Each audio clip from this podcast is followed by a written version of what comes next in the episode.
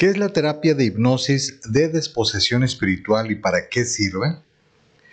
Existe una diversidad de terapias de hipnosis que se aplican con el fin de resolver un problema de salud o de conducta. Pero en este caso les hablaré de la hipnosis de desposesión espiritual que nos sirve para sanar problemas de depresión, ansiedad, bipolaridad, esquizofrenia o bien eliminar adicciones de alcohol, tabaco, droga o sexo, entre otras cosas. Para entender cómo funciona la terapia es necesario conocer que el hombre se compone de una parte física y una parte espiritual, y que cuando el hombre muere el espíritu subsiste, y dentro de la naturaleza de éste tiene la oportunidad de trascender a lo que llamamos el cielo, y gozar en consecuencia de una vida eterna. Sin embargo, si decide no trascender, el espíritu puede permanecer desde un brevísimo tiempo o bien una eternidad y lo hará interactuando espiritualmente con el mundo terrenal. A esta interacción le conocemos como fantasmas o demonios, quienes tienen la posibilidad, dependiendo de su naturaleza o de la situación que les hizo no trascender, hacerse visibles en forma externa a ciertas personas o bien de poder actuar dentro del cuerpo de hombre. A esa última opción le vamos a conocer como una obsesión o posesión espiritual, dependiendo de su grado de afectación. Los fantasmas o espíritus van a buscar integrarse con aquellas personas vivas que tienen las mismas virtudes o vicios, o bien que no teniendo sus mismas aficiones, consideran que pueden utilizarlos a su modo para seguir desplegando aquella conducta que tanto les gustaba hacer mientras estaban vivos. Por ejemplo, aquel hombre que falleció de forma inesperada en un accidente vehicular y que era afecto al alcohol y al cigarro, y que por encontrarse bajo los efectos del mismo, no se dio cuenta de que había fallecido y no aceptó el hecho de estar muerto, buscará introducirse al cuerpo de una persona viva que tenga el mismo gusto por el alcohol y el tabaco para poder satisfacer así sus ansias de probarlo de nuevo. Por ello es que una persona que bebe y que es objeto de un ataque espiritual al que llamaremos posesión, de repente empezará a comportarse de manera diferente y su entorno habrá de expresar que cuando éste bebe se convierte en otra persona, que cuando se encuentra ebrio su comportamiento cambia y se transforma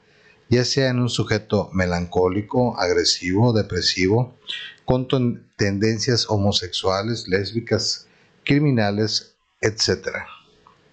Al día siguiente, ya sin los efectos del alcohol, habrá de manifestar que no se acuerda de lo acontecido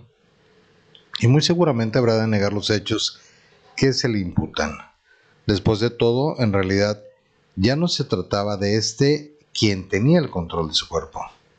sino de otra entidad espiritual, la que hacía lo que tanto quería cuando estaba con su propio cuerpo físico.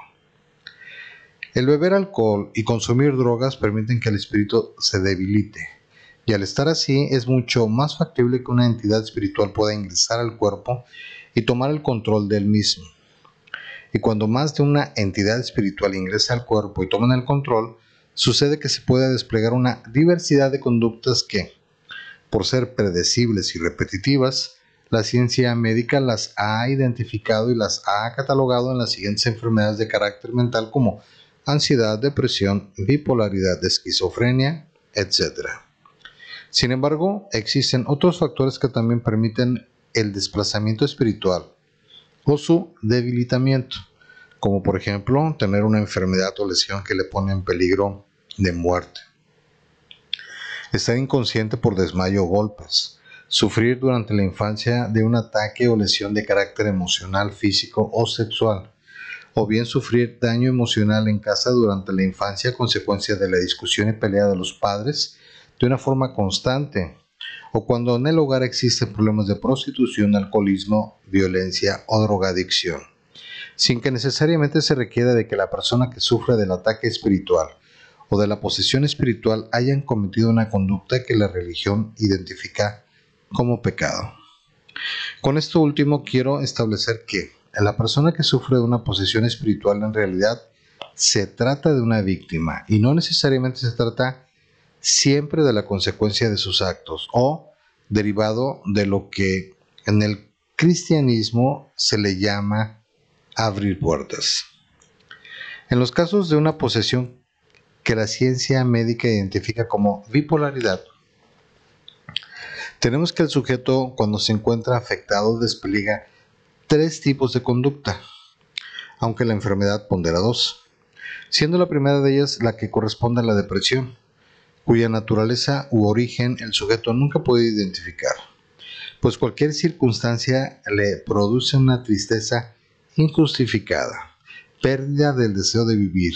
sin ganas de levantarse de la cama, de bañarse, de comer, de retener relaciones sexuales. Por otra parte, el otro extremo de la enfermedad lo constituye la parte eufórica, en donde el sujeto se muestra tan lleno de energía y de vitalidad que nunca podrá admitir que está enfermo. Tiene el sujeto la capacidad suficiente como para permanecer despierto durante días y adquiere también una inusitada fortaleza física.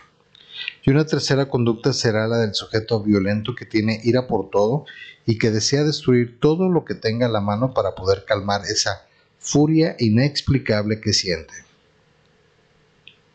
En estos casos podremos advertir la presencia de por lo menos tres entidades espirituales, las que podrían identificarse como pertenecientes a personas que,